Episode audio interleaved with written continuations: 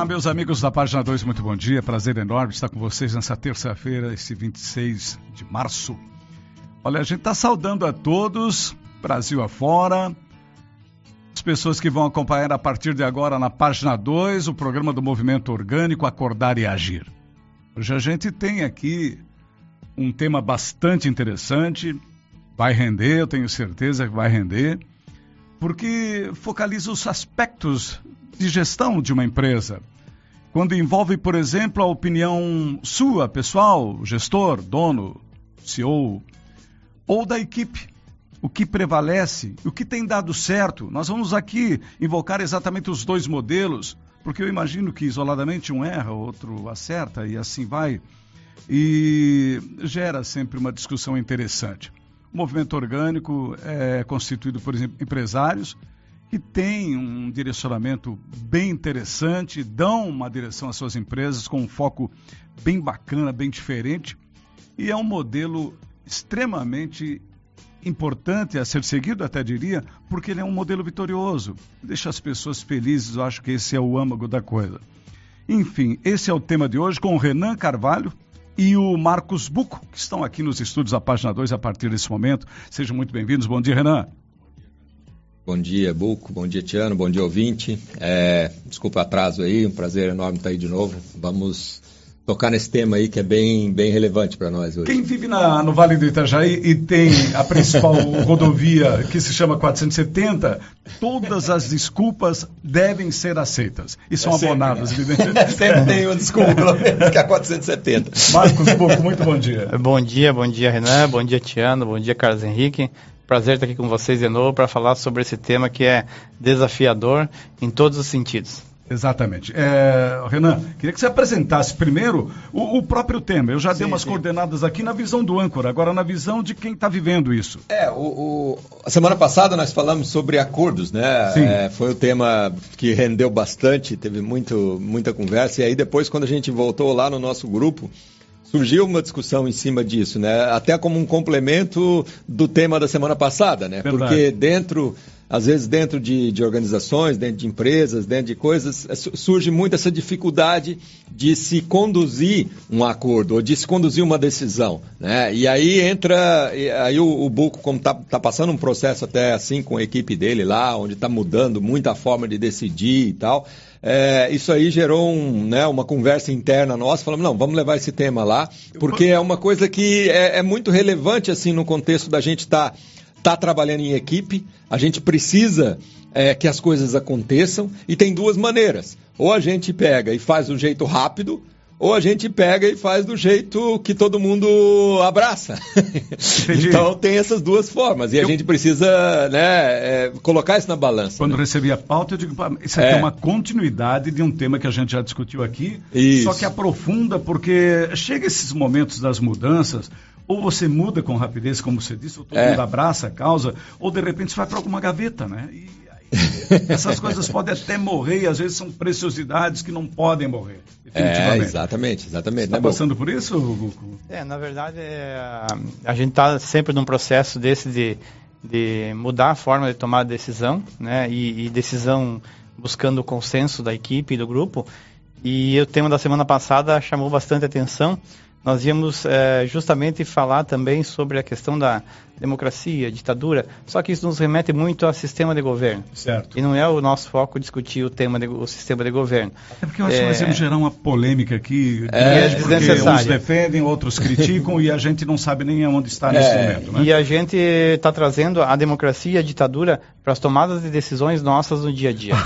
esse, esse e, paralelo foi interessante. E não para a democracia, porque nós, a, a, a ideia é a gente pensar e buscar entender o quanto que eu sou democrático e o quanto que eu sou ditador. Os regimes da minha empresa. impostos no, na empresa são assim mesmo, né? São, assim, é, assemelhados é aos... Ah, mas, mas assim, assim uh, qual a empresa hoje é aceito e é normal a empresa ser um ambiente ditatorial e autoritário?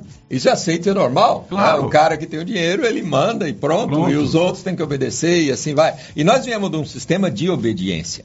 Né? A nossa educação toda é uma educação onde a gente tem que obedecer. Né? A gente, quando criança entra na escola, claro, daqui um pouco tu é tem cultural, que sentar aqui, tu tem que entrar nessa sala, tu tem que fazer isso, tu tem que fazer aquilo. E aí é, é obediência, obediência, obediência. É sempre todo mundo ditando para nós. Então, por isso que acaba que virou uma coisa aceita, assim, que a empresa é um ambiente onde o cara pode ser ditador, não tem problema. Só que isso gera consequências. Né? Não é à toa que a gente, no, no, nos ambientes de governo mais é, amplos, a gente não quer ditadura. Né? Então, por quê? Porque isso gera comportamentos é, ruins nas pessoas, isso gera né, conflitos, isso gera problemas emocionais, psicológicos, gera um monte de coisa o ambiente ditatorial. Claro. E isso gera dentro das empresas também. Claro. Então, os empresários que começam a perceber que isso gera esse tipo de consequência nas pessoas, eles acabam buscando uma alternativa. Como é que a gente pode, então, mudar isso? Porque a gente percebe que pessoas não estão satisfeitas, que pessoas, às vezes, se acomodam, que pessoas, às vezes, ficam esperando e jogando os problemas para o próprio empresário, porque ele decide tudo. E, e, isso aí é um peso, né, Buco? Não tem. é, acaba sendo um peso muito grande, porque você tem que resolver tudo e decidir tudo. E você, consequentemente, você acaba assumindo o ônus e a culpa por tudo que acontece na empresa também. Eu, esse tema está muito rico. Uhum. Só quero pedir para as pessoas que, que, queiram participar. O tema está espalhado pelo Brasil afora. Se você quiser dar o seu pitaco, é, contribuir aqui interagindo, deixa eu passar o nosso WhatsApp, o, o nosso WhatsApp aqui para que o, o, pessoal possa interagir. Tiano já providencia 99712 1012 9 9712 1012, 47, né? O nosso código de área para vocês interagirem aqui. Queria aproveitar algo que eu vi aqui do meu amigo Denis Hart hoje, que ele postou e eu compartilhei. Se você tem mais do que precisa, construa uma mesa maior e não um muro mais alto. Achei tão bacana, aproveitando essa pérola para embelezar um pouco a estrutura do programa Acordar e Agir de hoje, do Movimento Orgânico, com o Renan Carvalho Marcos Buco. Tema, na sua equipe, quem decide? Você ou o grupo? O impacto de cada modelo. E a gente vai, a partir de agora, então, conversando sobre isso. Você larga a sua opinião aí também. Olha, nesse caso específico, os dois modelos podem dar certo, os dois modelos podem não dar certo. E aí o que vale é o diálogo sempre aberto dentro de uma empresa. Eu gostaria que vocês dissessem o como é que funciona a empresa orgânica nesse quesito em especial. Porque, evidentemente, chega naquela esquina da dúvida, onde, peraí, vai prevalecer a minha vontade, eu vou chamar a minha equipe para somarmos. Vamos conversar sobre isso então? Vamos lá. É, semana passada teve uma frase do programa que me chamou bastante atenção e que me respondeu algumas dúvidas. Uma frase. Eu estava comentando com o Renan. Como o programa impacta as pessoas, né? a gente não percebe. Então, a, a, que é a, a questão da emoção negativa envolvida do líder. Então, qual que é... Por que, que os acordos não funcionam? Quando você tenta fazer um acordo de consenso com a tua equipe. É porque existe alguma emoção envolvida. Eu estou querendo, de alguma forma, fazer com que a minha uh, preferência seja a preferência escolhida. E eu não quando você faz um acordo de, de, de conduta, é, de, de, grupo, a gente busca o consenso. E o líder, ele tem que estar muito bem. Porque senão não vai funcionar, as pessoas não vão conseguir é, entender o propósito daquilo que ele quer fazer. Então você tem que sair de cena e a equipe participar. A gente tem vários processos que a gente faz na empresa é, de tomar decisão de grupo. Na verdade, hoje, nós lá no escritório, a gente tem é, basicamente tudo é decidido em equipe. Tanto que nós temos um dia da semana que a gente deixa reservado um tempo para a equipe poder trazer as coisas que, é, que têm que ser discutidas e têm que ser melhoradas. É, então isso é, é primeira coisa, o primeiro passo sempre está na liderança, na gestão, Sim. porque o líder tem que querer e tem que acatar, porque não adianta eu fazer como a maioria das empresas hoje, hoje fazem, que é um falso, né, é uma falsa empresa orgânica, uma falsa empresa democrática, que ela, ela induz as pessoas é, a tomarem a decisão é, do chefe e não a decisão que elas queriam.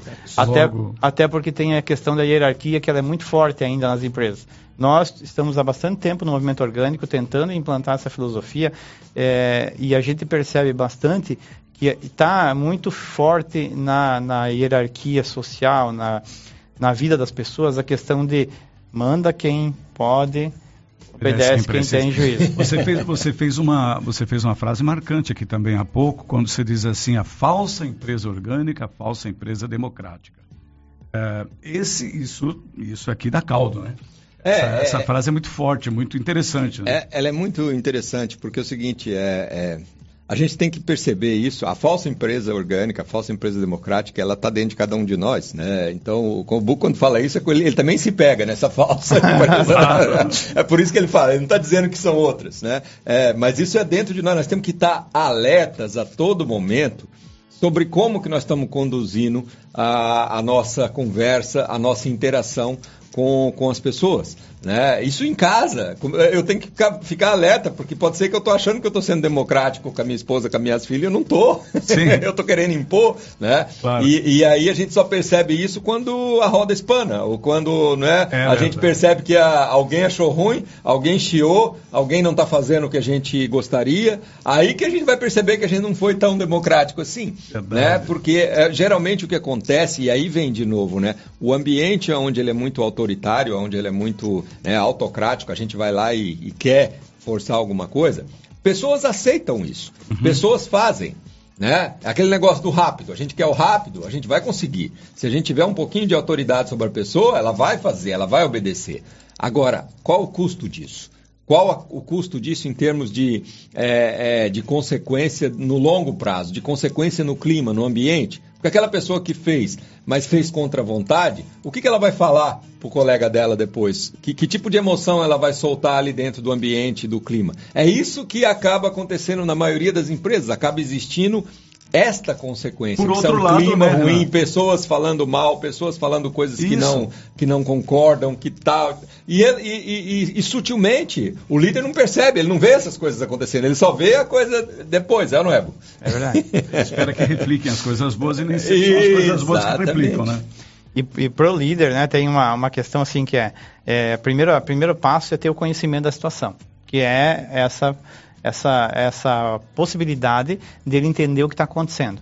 E depois é a, vem a percepção, né, que é a, a atitude dele fazer alguma coisa com aquele conhecimento que ele teve. Porque conhecimento hoje tem abundância em todos os lugares. Claro. Você conhecimento, você entra na internet, você tem tudo na palma da tua mão. Agora, o que, que você vai fazer com aquilo? E isso é consciência. É. Então, não existe é, consciência, o que, que é? É conhecimento acompanhado de ação.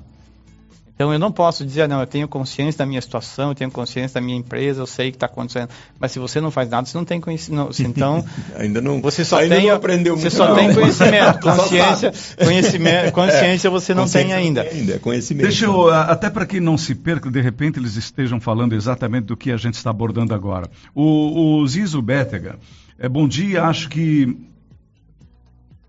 acho que mais um dia de. Ah, tá.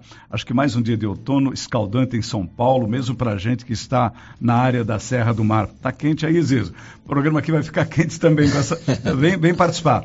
Demer, Renato Demer, bom dia. Os líderes, os pais e os patrões reclamam da falta de comprometimento e de responsabilidade. Será que percebem a causa? Boa, boa pergunta. E assim está liberado para todo mundo. Daqui a pouco vou nominar aqui. As pessoas estão curtindo, acompanhando o programa do Movimento Orgânico nessa terça-feira aqui na página 2. Tá certo, gente de todo o Brasil, bacana. E, enfim, é muito bom tê-los aqui. E uh, tema de hoje, preparando um questionamento, se você quiser. Na sua equipe, quem decide? Você ou o grupo? Olha, quando a gente fala de equipe, necessariamente, nós não estamos falando aqui com o dono de uma empresa. Nós estamos falando com a dona de casa, a, o dono da casa.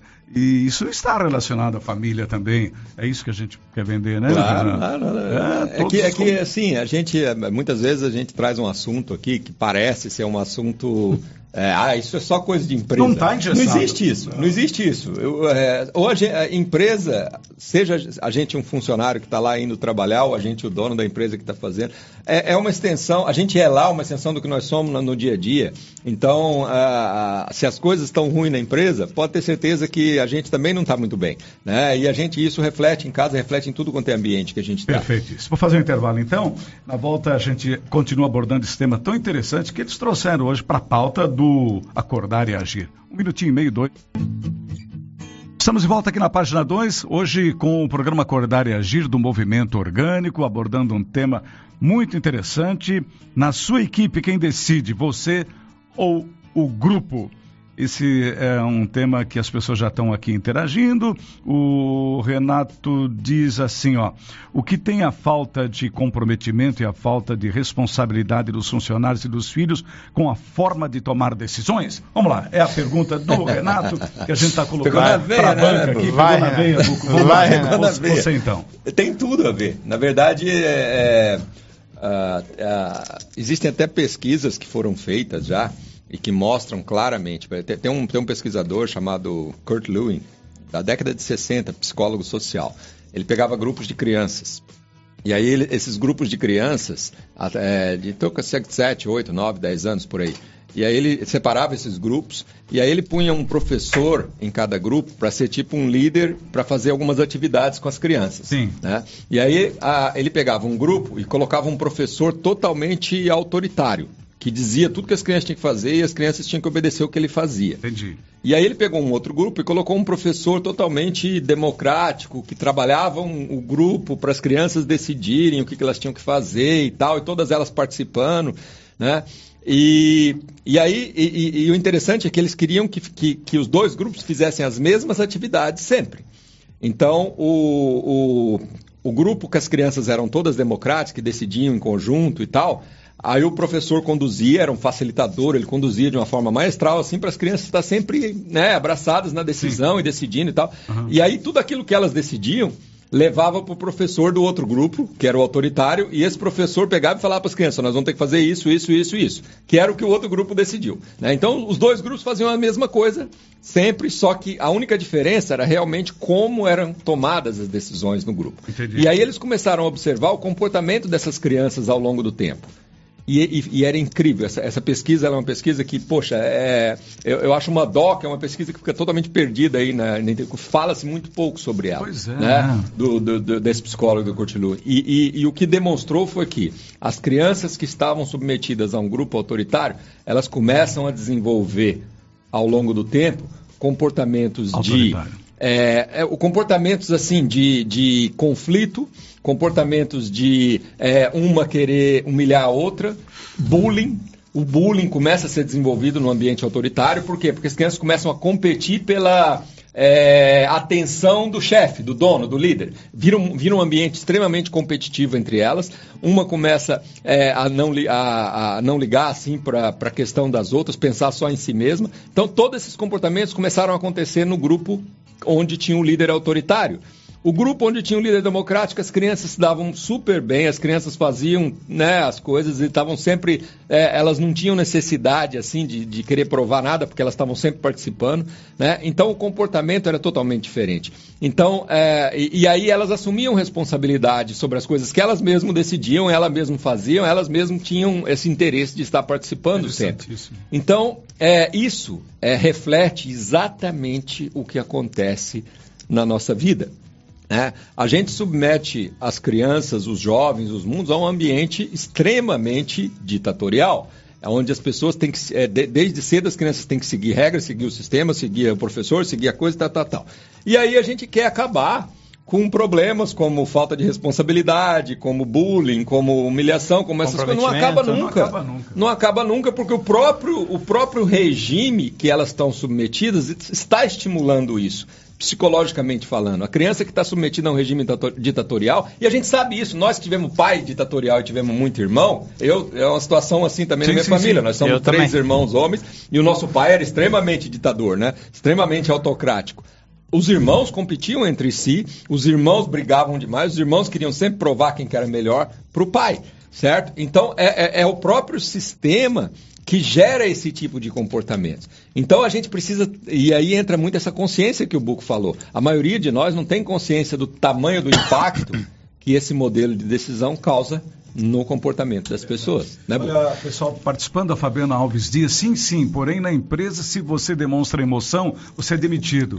Ah, Fabiana Alves diz, e em casa, as pessoas podem demonstrar frustrações. Alguém analisa essa colocação lá, da Fabiana? Buco? É, as empresas que são autoritárias realmente elas têm esse perfil, né?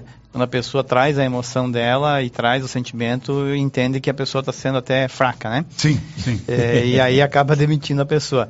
É, então, hoje, para nós que estamos tentando fazer essa mudança né, de, de chave, virada de chave, a gente se depara com muitas situações até na, na vida particular, que o Renan falou muito bem aqui, porque não tem mais como você separar a tua vida pessoal da tua vida profissional que é um modelo que o sistema diz que você não deve, você deve sair do, do teu trabalho, desliga a chave, vai para casa, não lembra de nada, então chega outro dia, liga a chave, desliga uma e liga a outra. Isso é impossível que você faça hoje em dia, até porque as coisas cada vez mais elas estão ficando interligadas e mais juntas, né? Claro, claro. É, então é um desafio para nós hoje, realmente é conseguir é, tentar implementar alguma coisa que quando você, o teu filho vai para a escola, lá é totalmente diferente é muito ditatorial, tem muito, muita competição, é um, o, o, todo mundo tentando um ser melhor do que o outro, isso que o Renan acabou de falar, né? E, e, e a pessoa, ela naturalmente é consumida por esse sistema.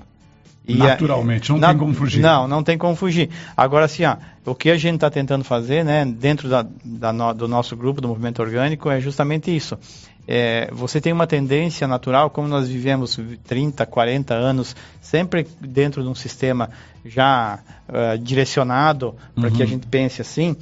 Hum, hoje nós temos esse grupo para a gente se ajudar e fazer esse programa, os encontros que a gente faz, para tentar estar tá sempre voltando os conceitos e você Muito não. Muito interessante você falou agora, porque a gente não pode jamais perder aqui nesse espaço, na minha avaliação, é exatamente sempre dizer que tem um grupo fazendo isso, que é um grupo, o movimento orgânico é. trabalha isso o tempo todo e tentam levar para as empresas as experiências decididas num grupo, né? É, é mas é assim, eu acho que o mais importante disso, desse grupo inteiro, né, que são várias pessoas que participam com a gente no movimento orgânico, é, é essa consciência de que nós, cada um de nós, tem que se esforçar a todo momento. Nenhum de nós está pronto, nenhum de nós é. sabe o que tem que fazer, nenhum de nós já domina o estado emocional da nossa família, do nosso empregado, na nossa... não, não existe isso, é certo? Então a gente tomar consciência e ter humildade para a gente estar, o que, que nós podemos fazer dentro daquilo que está sob nosso controle, sob nossa influência, para tentar é, é, criar ou desenvolver um ambiente onde essas coisas mudem ou melhorem, ou a gente tenha cada vez mais é, é, pessoas que, que se livram de, desses, desses conflitos, desses problemas, dessas coisas que surgem. A gente, é isso que a gente está buscando. Né? Porque a gente viver dentro disso e achar que isso é normal, não dá. É, e eu acho que muita gente hoje faz isso, vive dentro de um ambiente de conflito, de estresse diz coisa, acha que é normal, começa a tomar remédio, começa a tomar, sei lá, os Rivotril da vida, Também as coisas da é vida, acha que é normal e, tu, e assim vai. O, o, o Nasser de São Paulo, um dos membros do Movimento Orgânico, Nasser, você tem que participar com a gente uma hora dessa aí, vamos fazer um, um, um link contigo, viu? Grande abraço aos amigos, gostaria de saber de vocês, como ser democrático nas decisões sem perder a autoridade, hierarquia de pai e mãe em casa, por exemplo? Porque também não posso me colocar somente como amiguinho de meu filho, não acham? Até onde vai isso? Boa. Hoje, hoje só vem na filho. veia, né? só na veia. Só na veia. Ah, hoje tá puxado pra nós. Né? vai lá, Buca, essa é tua. antes, antes que vocês respondam, ai, ai, ai. só dar um crédito aqui pro, para as pessoas que estão acompanhando. Ah, a Nair Foz, a Marielle, o Haroldo Ritz, Marina Soares, Zé Rodolfo, o Adilson Bonei, eh, Adilson Bonei Lopes, do Bar Mais Democrático da Rua Paraíba, em Blumenau. Abraço a Deus. Também para Sandra Bugman, Dona Zélia Urbano, que honra tê-la aqui. É, são algumas pessoas que estão acompanhando. José Américo, seja bem-vindo, José Américo. Está dando um bom dia para o grupo aqui. Arlete é, Edson Lights, que abraço. Maurílio, sempre tomando um cafezinho, ouvindo a página 2. Denise Krieger, seja bem-vinda. Denise Ornélia Jacobsen, essa grande artista, essa grande artista plástica timboense. É, é, logo, logo os, o, a obra da Ornella vai estar aqui. Um período em que a Celane Refosco, essa outra grande artista, predominam as suas obras aqui no estúdio e no final de abril a gente então in, uh, coloca aqui para decorar o nosso ambiente os, os trabalhos da Ornella Jacobsen. O José Américo pergunta, desculpe, mas tomar Rivotril é normal quando necessário. Olha o preconceito, dizendo. Valeu, José Américo, um abraço. Ah. vamos agora uh, nos ater um pouco ao que o Nasser sugere que discutamos aqui, não? Sim. É, por que, que eu não posso ser simplesmente um amiguinho do meu filho e eu tenho que manter a questão da hierarquia? Acho que pai é, não tem que ser autoritário. Realmente você tem que se colocar numa posição de, de igualdade com o teu filho. E a diferença que a gente tem, e o que eu sempre falo também lá na, na empresa, a única diferença minha para a minha equipe, eu tenho um pouco mais de experiência, mais é, vivência, então eu tento transmitir a minha experiência para eles. E com o filho, a gente tem essa questão muito forte de como a gente foi mandado pelos nossos pais. Eu fui criado numa família de oito irmãos. Então eu sou mais novo. Para mim a regra lá era você é o último que fala, o primeiro que apanha. então você imagina assim, ó, é, a dificuldade que Boa. era para mim é, é, lidar com isso, né? E hoje é, eu vejo assim, ó, eu tento conduzir dentro de casa. É claro que uma observação que eu ia fazer que os acordos de conduta, para mim, tá? Eles sempre são mais difíceis quando a relação ela é mais próxima. Quanto mais afetivo for, Quanto mais um acordo de conduta com um filho é muito mais difícil fazer, com uma esposa é muito mais difícil fazer, com alguém do teu ambiente de trabalho que você tem uma relação muito mais íntima, acaba ficando mais difícil. Se nós fôssemos fazer um acordo de conduta entre nós aqui, nós iríamos conseguir tirar a emoção de fora e iríamos trabalhar com ele de uma forma muito mais tranquila e mais e, e, e, com que as pessoas assumam mais o compromisso umas com as outras. Porque o que, que é um acordo? de conduta, o que, que é um, um, combinado? Nada mais é do que você assumir compromisso com o teu grupo, com a outra pessoa. É, então eu uh, tento trazer para minha filha, quando a gente tenta fazer acordo, trazer as, as causas, as consequências, sentar na mesa e discutir com ela o quanto que isso é importante, o quanto que isso não é importante, de uma forma onde eu enxergo ela uh, não como um pai que tem o direito de mandar nela e ser um pai autoritário, né? Como antigamente eh, os nossos pais eram, né? Ah, meu pai manda, eu tenho o que eu digo tá valendo. Não importa se eu estou certo ou estou errado, eu sou teu pai e acabou o assunto. Uhum. Né? Eu saio dessa condição e entro numa condição de igualdade com ela, dando a oportunidade para que ela fale, e aí eu acredito que quando a gente consegue fazer isso de uma forma é, isenta de emoção e não querendo que a nossa opinião seja a vencedora, né, ou seja escolhida, você consegue ter um resultado muito bom a nível de comprometimento. Porque uhum. não, não existe acordo que funcione se as pessoas não acreditarem naquilo. Né? É, e, e, é fundamental isso que o Nácio colocou, né? É, é porque na relação pai-filho é complicado, porque a gente tem uma tendência muito grande a querer controlar os filhos. Certo? E esse controle, ele acaba sendo nocivo no final das contas, porque o, a, a, o filho não assume a responsabilidade das coisas, né? Uhum. Então, é, como é que a gente pesa isso, né? Eu, a pergunta não, até onde vai? Porque a gente precisa controlar, mas não precisa. Pode, mas não pode. Então, é, uma das coisas que eu trabalho muito, que eu também tenho quatro, né? Então, eu tenho, eu tenho muito ambiente para testar essas coisas. É, é, então, uma das coisas que eu procuro trabalhar muito é, é a questão da é, eu tentar não prevalecer a minha decisão de uma forma totalmente é, impositiva, assim. Né? Então, eu tento mostrar, eu tento trabalhar muitas consequências e deixar a decisão final para ela. Certo? Então, se no final das contas, a, a, depois de eu mostrar todas as consequências, ela ainda quiser, eu não bloqueio mais. Aí eu não vou controlar. Né? Então, faça a merda que tu quer fazer. Faça a porcaria sim. que tu quer fazer sim, aqui, sim. que eu não vou. E aí deixa sofrer as consequências. A gente precisa estar tá pronto para muitas vezes fazer isso com nossos filhos, sabe? É, é mas aí é por, a gente não quer ver o filho sofrer. E aí a gente quer impor. A gente quer ele, controlar antes E ele precisa passar essa, por e aí isso. Ele não, e ele precisa passar muitas ele precisa. Então, assim, obviamente que o nível de mostrar essas consequências pode ser muito. Né? E, e dá para a gente sensibilizar um filho mostrando consequências. Claro. Muitas vezes a gente não faz isso. Uhum. Né? Tipo assim, a gente demonstrar para um filho, e aí uma coisa bem prática, eu demonstrar para minha filha o quanto que me deixa triste, o quanto que me deixa pesar, o quanto que a gente sofre, eu, a mãe, por causa de determinada situação, isso para um filho é, sensibiliza muito mais do que eu dizer para o filho que, ó, você tem que fazer isso, porque senão vai acontecer isso e isso de errado, vai acontecer isso e aquilo e coisa, e, e, e com uma atitude muito mais séria ou dura, entendeu? Então a gente, o jeito de falar com o filho causa uma influência diferente para o filho. Agora, apesar da gente causar essa influência, ou tentar causar essa influência, isso ainda não sensibilizar, então tem que deixar. Então é porque realmente aquilo Precisa. lá é uma experiência que o filho nosso tem que passar e tem que Precisa aprender passar. com aquilo. Entendeu? Então é, é, a gente entender que a gente tem coisas, tem formas da gente abordar e formas da gente trazer as coisas para o filho sem impor que podem sensibilizá-lo, mas que no final das contas nós não temos controle. Você acha ele. que o melhor mesmo é citar os exemplos que você viveu na vida, as, os enfrentamentos que você teve, as experiências suas, como é que o filho absorve isso? É, é pode ajudar, mas não é o não é principal. É, o principal. É, o principal mesmo é muitas vezes consequências reais mesmo, práticas do dia a dia, né?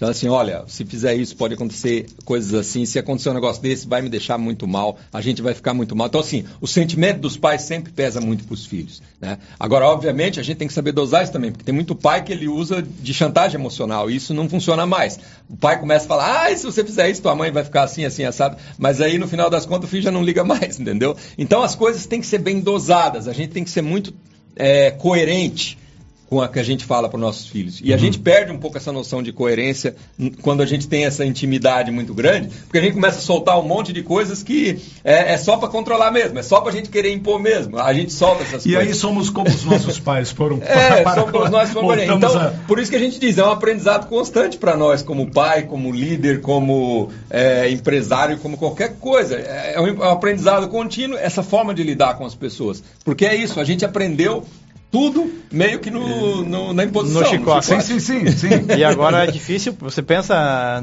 como para nós, nossa geração é, é uma virada muito grande, né? Uhum. A gente passou por muita transformação em muito pouco tempo, né?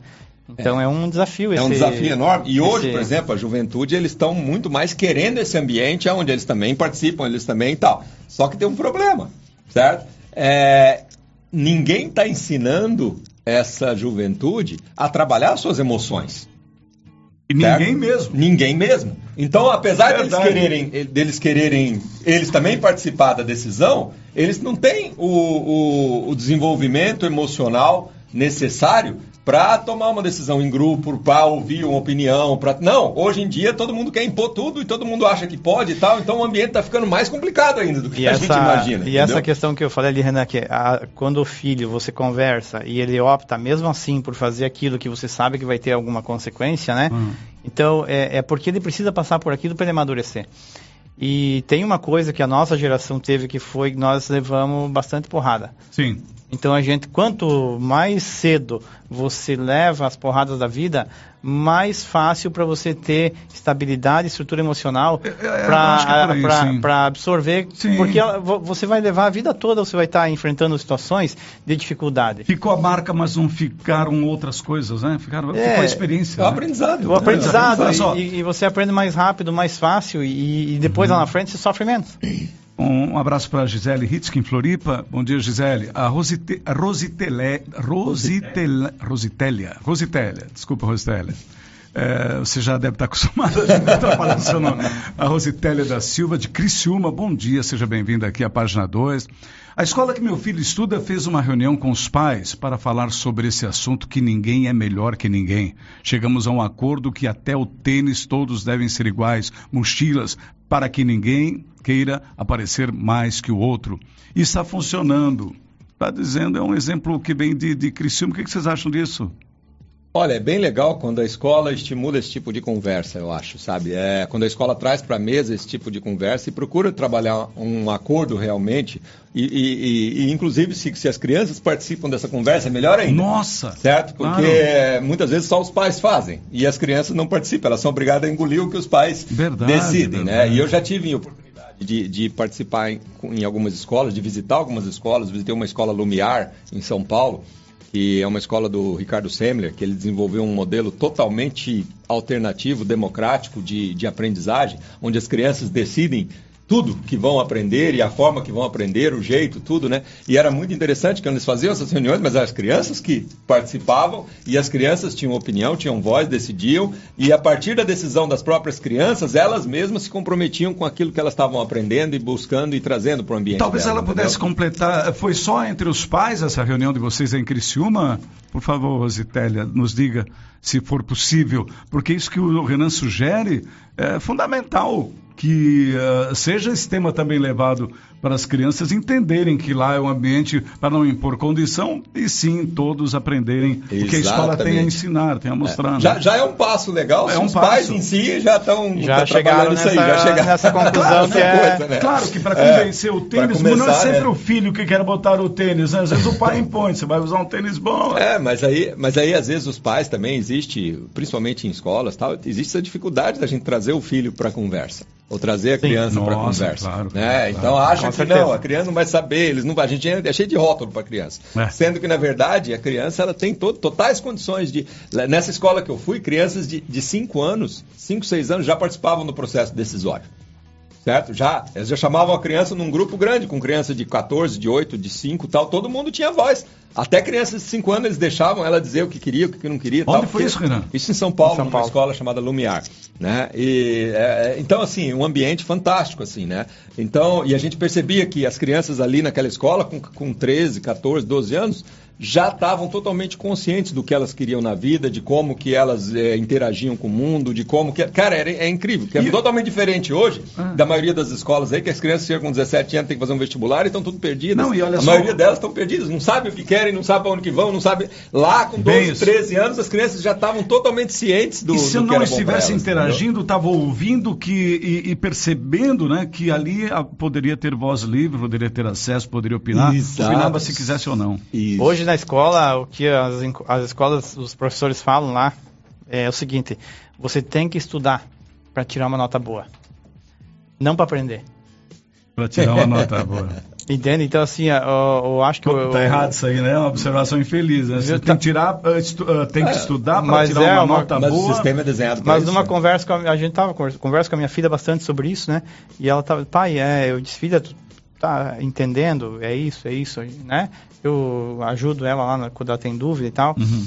É, isso é uma coisa também que a gente mudou lá em casa, é, que é assim, antes a gente sentar, vamos fazer, vamos fazer. Não, hoje ela estuda e ela, quando ela tem dúvida, ela chama. Ela chama. E ela assume também as consequências por um, um tempo de estudar, ah, deixei para estudar em cima da hora.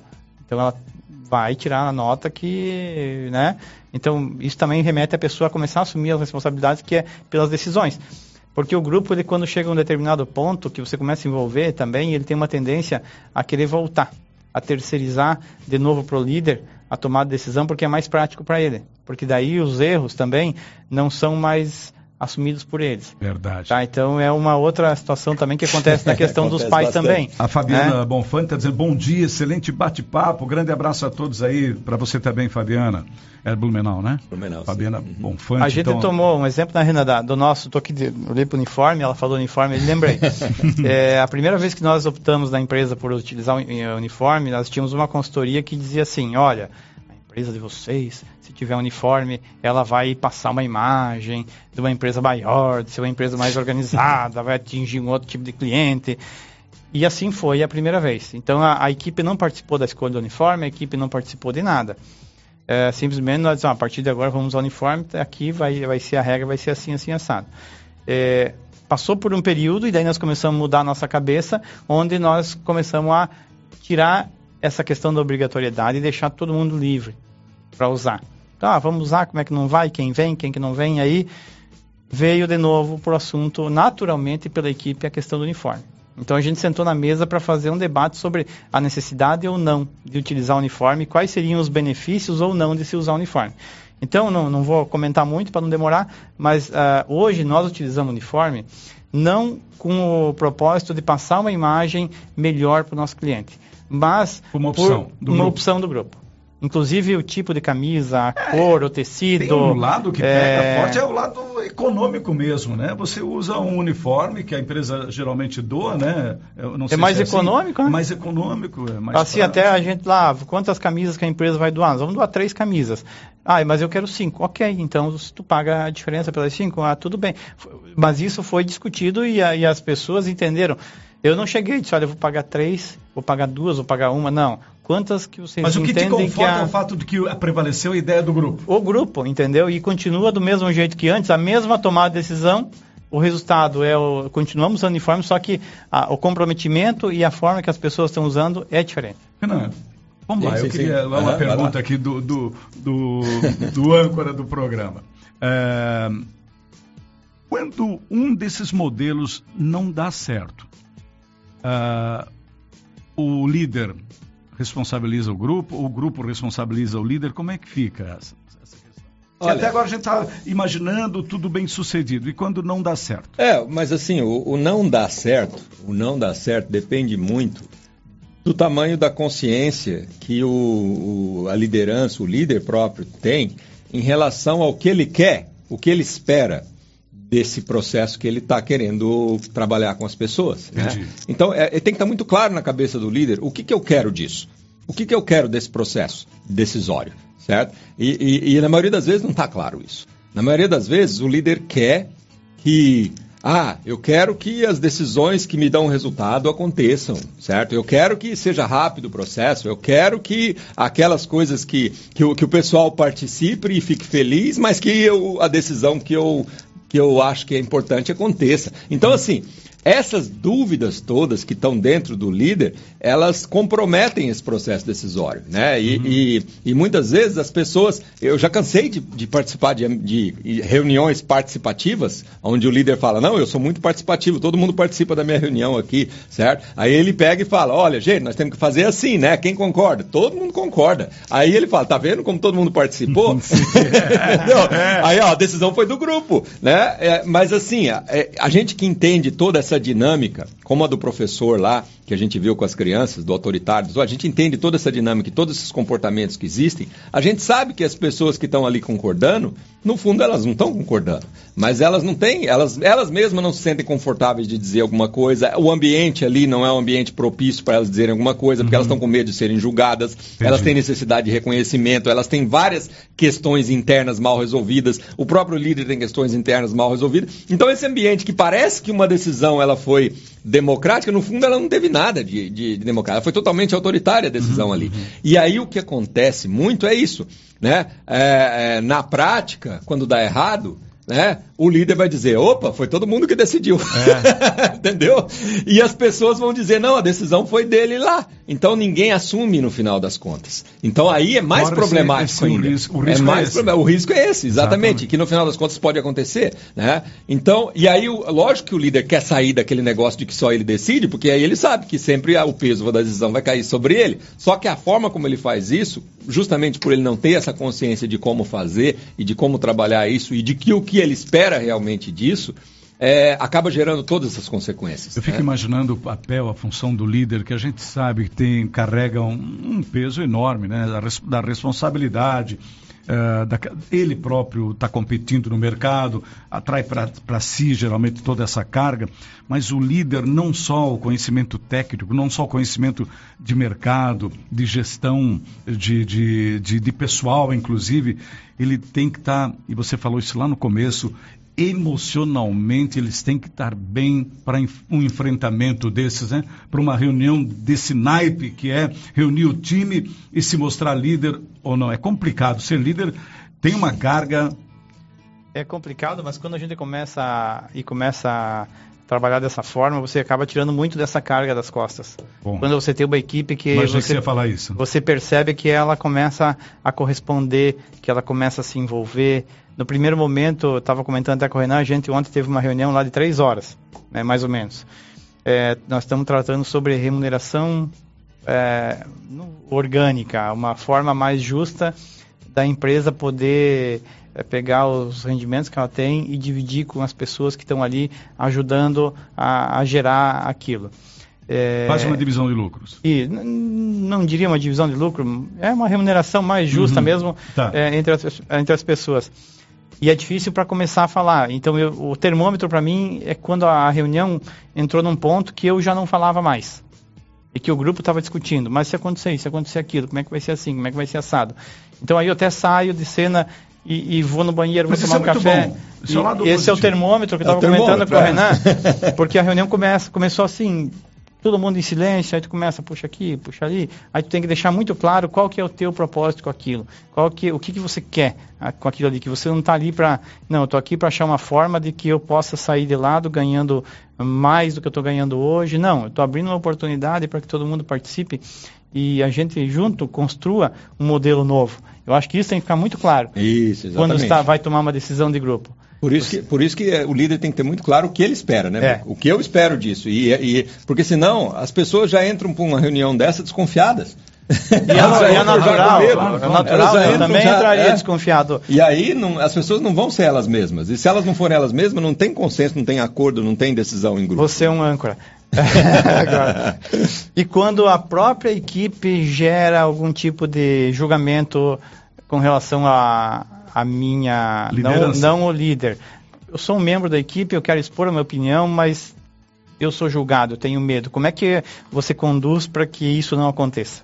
É, é, isso é um trabalho que tem que ser feito na, na, nas, duas, nas, duas, nas duas formas, em duas frentes, eu acho. O líder, tem, o líder tem um papel importante nisso, porque ele tem que trabalhar ali no grupo em si, na reunião em si, para quebrar isso, certo? Se ele perceber que alguém está sendo julgado, ou se alguém está né, tá com medo ou coisa assim de colocar, porque. Então, é, aí entra muito essa, esse desenvolvimento necessário para um líder que quer trabalhar assim, para ele entender é, o que está se passando emocionalmente e psicologicamente com as pessoas que estão no grupo. Porque senão ele vai entrar na onda também, né?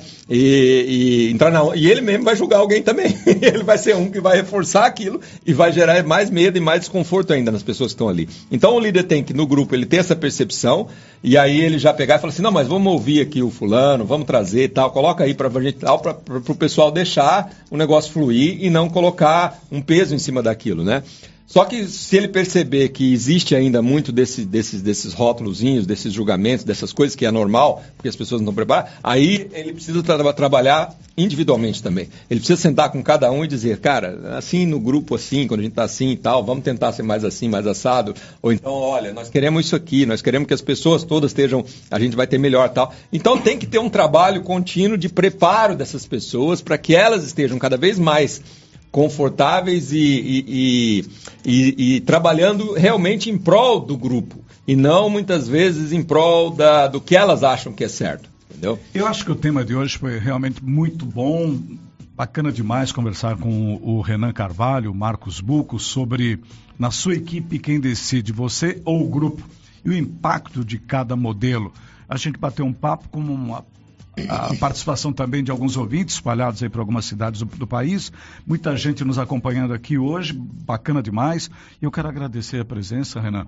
Até semana que vem com um tema, ah, mais uma vez, e sempre é, e é legal fazer esse programa exatamente por isso. Os temas abordados nascem, eh, as pautas nascem das reuniões do grupo, do, do contato, da troca de ideias do grupo, do movimento orgânico, e é muito bacana daí tratam lá, trazem para cá, colocam publicamente, o pessoal também interage, isso é muito legal. Então, obrigado, Renan. Muito obrigado, Carlos, obrigado, Tiano, obrigado, Buco, obrigado ao ouvinte aí, e, e vamos nessa, vamos continuando com isso aí. E traga sempre esses modelos, o Buco, quando vem, sempre eh, posiciona-se em relação ao, à experiência que ele está eh, vivendo na sua empresa ou até na família, como você fez as duas coisas hoje aqui. Muito bacana. Obrigado por ter vindo, Buco. Obrigado também para vocês. Eu acho que a gente pode falar daquilo que a gente vivencia e aquilo que a gente conhece.